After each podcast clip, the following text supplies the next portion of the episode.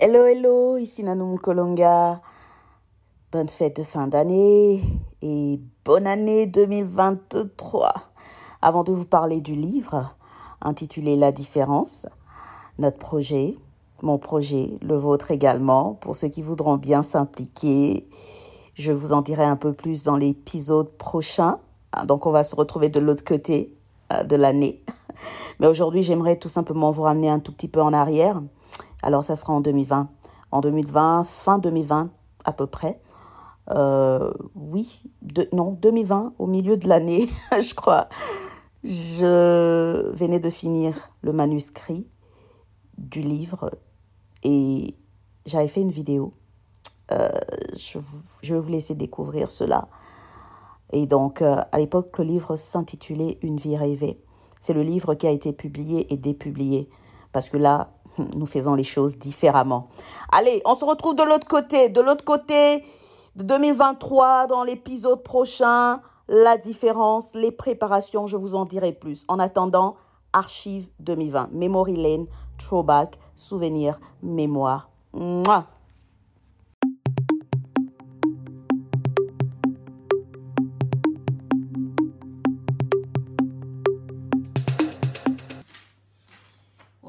Aujourd'hui, je suis en train de, faire un peu, de, mettre un peu d'ordre dans mes affaires. Et j'ai retrouvé le manuscrit de mon livre Une vie rêvée. Ça en fait des pages. Hein. Imaginez tout ça. Et euh, là, vous avez... voilà, il y a tout ça. Euh, les annotations de mon correcteur. Il a fait un travail vraiment magnifique. Euh, rien n'est parfait, je dis toujours. Rien n'est parfait. Mais en tout cas, il a pris son temps il a tout arrêté pour pouvoir corriger tout ça à la main. Donc j'ai dû imprimer tout. Tout, tout, tout le livre, c'est à peu près combien de pages Attendez? Waouh Là, j'en suis à la page 200. Nanana. Là, c'est quelle page?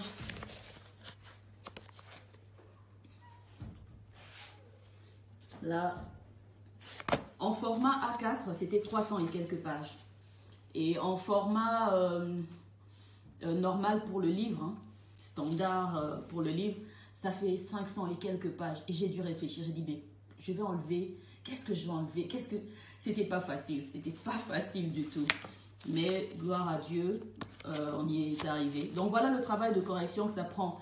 Écrire, c'est tout un métier, c'est du temps. Tu consacres du temps pour écrire, tu consacres... au fait, il y a beaucoup de sacrifices, quoi. Donc là, imaginez tout ça. J'ai mis 10 ans à écrire ce livre. J'écrivais ce livre dans les salles d'attente des aéroports. J'ai écrit ce livre une partie en Afrique du Sud. J'ai commencé ce livre en Afrique du Sud.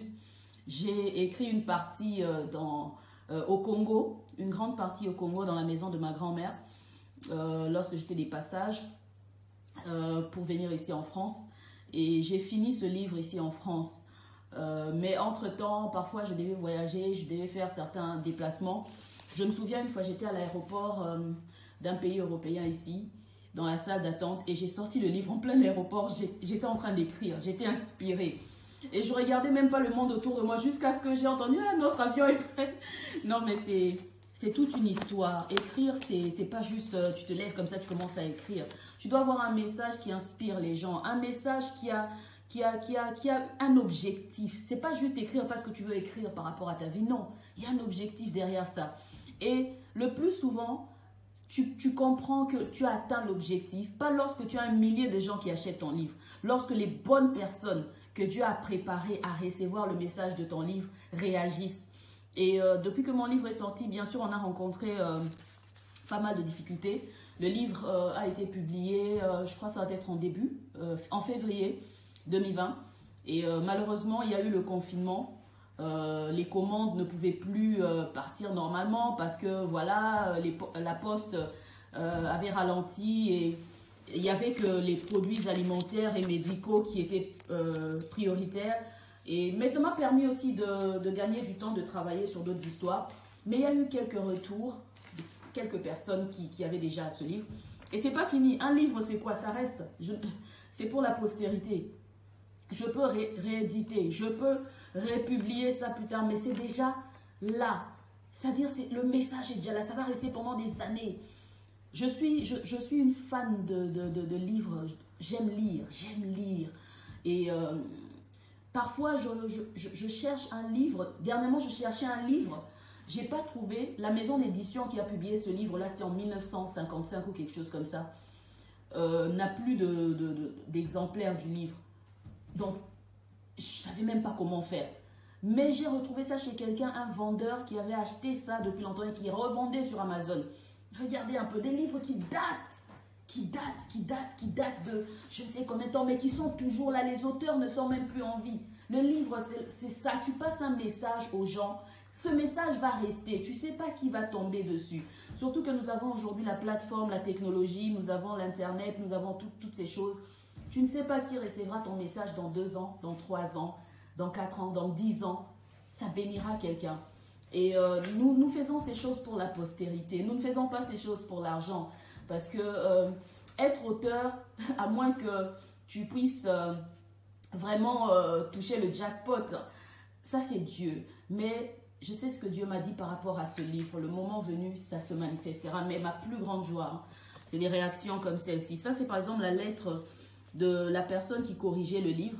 C'est une personne qui n'a pas euh, pas mis les pieds à l'église depuis des années, une personne qui a eu un moment où euh, elle n'était plus du tout vraiment euh, dans sa foi chrétienne, stable dans sa foi chrétienne. Mais pendant qu'elle corrigeait le livre, elle faisait un travail professionnel. Mais le message de ce livre a commencé d'abord par toucher le correcteur, euh, et il m'a écrit une lettre. Lorsqu'il m'a renvoyé le manuscrit de ce livre corrigé avec toutes les annotations que vous pouvez voir là, il m'a renvoyé une lettre. C'est le 21 octobre 2019. Il me dit, ma chère Nanou, voici le manuscrit complet, euh, corrigé plutôt, à son écriture. Il a, il a une belle écriture. Cela a pris un peu plus de temps, car je dois t'avouer que c'est non seulement un grand travail, mais en plus, il m'a beaucoup scotché. Hein, donc, euh, en plus, il m'a beaucoup scotché. Je t'avoue que cela fait plusieurs années que je n'ai pas été à l'église et que j'ai pratiquement relégué Dieu au coin de ma vie. En lisant ton livre, j'ai beaucoup réfléchi. Waouh! Et souvent, je me suis arrêtée pour relire ma Bible et prier demander à Dieu de me pardonner et m'accueillir dans sa famille comme l'enfant prodigue. Merci beaucoup, Nani. Et euh, là encore, il a ajouté d'autres histoires un peu plus personnelles et tout ça. Non, mais je vis pour des choses comme ça. Je vis pour des retours comme celui-ci. Je vis pour ça. Lorsqu'une vie est touchée, je n'ai pas été appelée à aller dans les masses, aller vers tout le monde. J'ai été envoyée vers des gens en particulier. Dieu m'a envoyé, mon ministère à moi s'intéresse aux personnes qui sont oubliées, aux personnes qui sont marginalisées, aux personnes dites euh, euh, difficiles, aux personnes que le monde ne peut pas comprendre. Mais ce sont des gens comme ça que Dieu aime. Des, oh my God. Ah, je pourrais même pas en dire davantage, mais les nécessiteux, des personnes qui ont un trésor en elles, mais que le monde ne peut pas découvrir parce que le monde ne peut pas comprendre la profondeur de leur âme. C'est à ces gens-là que mon livre est dédié, que mes œuvres sont dédiées, que mon ministère est, pratiquement dédié. C'est par rapport à ces gens-là.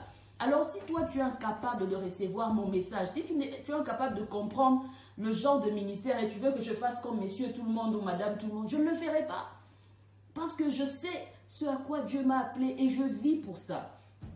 Une fois que j'ai déjà écrit un livre et que je l'ai déjà publié, j'oublie. Pour moi, Bien sûr, il y a la partie promotionnelle. On m'a beaucoup, euh, il y a des amis et autres, des professionnels hein, du, de, ce monde-là qui me disent, tu négliges beaucoup la partie promotionnelle de tes livres. Je dis parce que j'ai beaucoup de choses à faire. J'ai tellement de choses. Une fois que j'ai déjà publié un livre, j'oublie.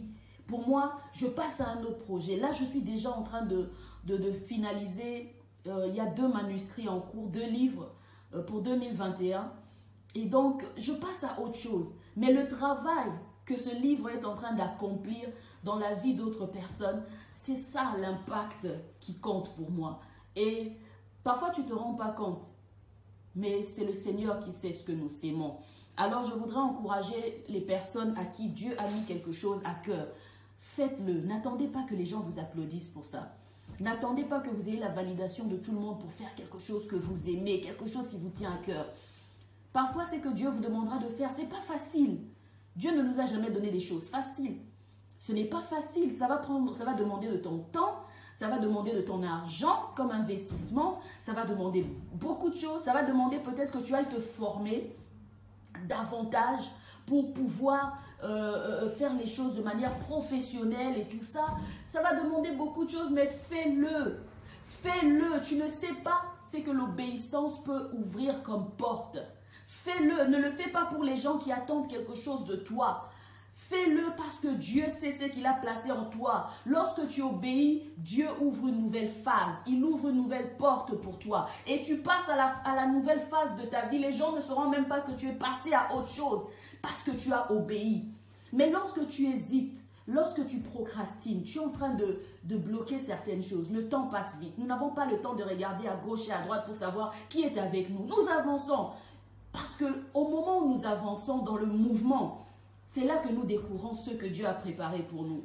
Dans cette saison, je suis en train de découvrir les personnes que Dieu a préparées pour moi, les projets que Dieu a préparés pour moi et les missions que Dieu a préparées pour moi. Et je suis contente parce que l'obéissance vaut mieux que le sacrifice. Soyez bénis. C'était vraiment le message que je voulais partager aujourd'hui. Là, je vais me débarrasser de tout ça. Je ne peux pas garder ces feuilles.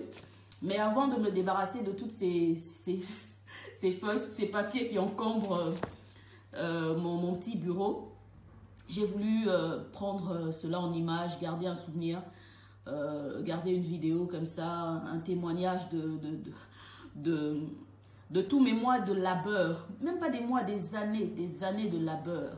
Dix années. Et ça donne ça comme résultat. Dieu soit loué, Dieu soit loué. Allez, bisous, bisous. C'était Nanou Kolonga.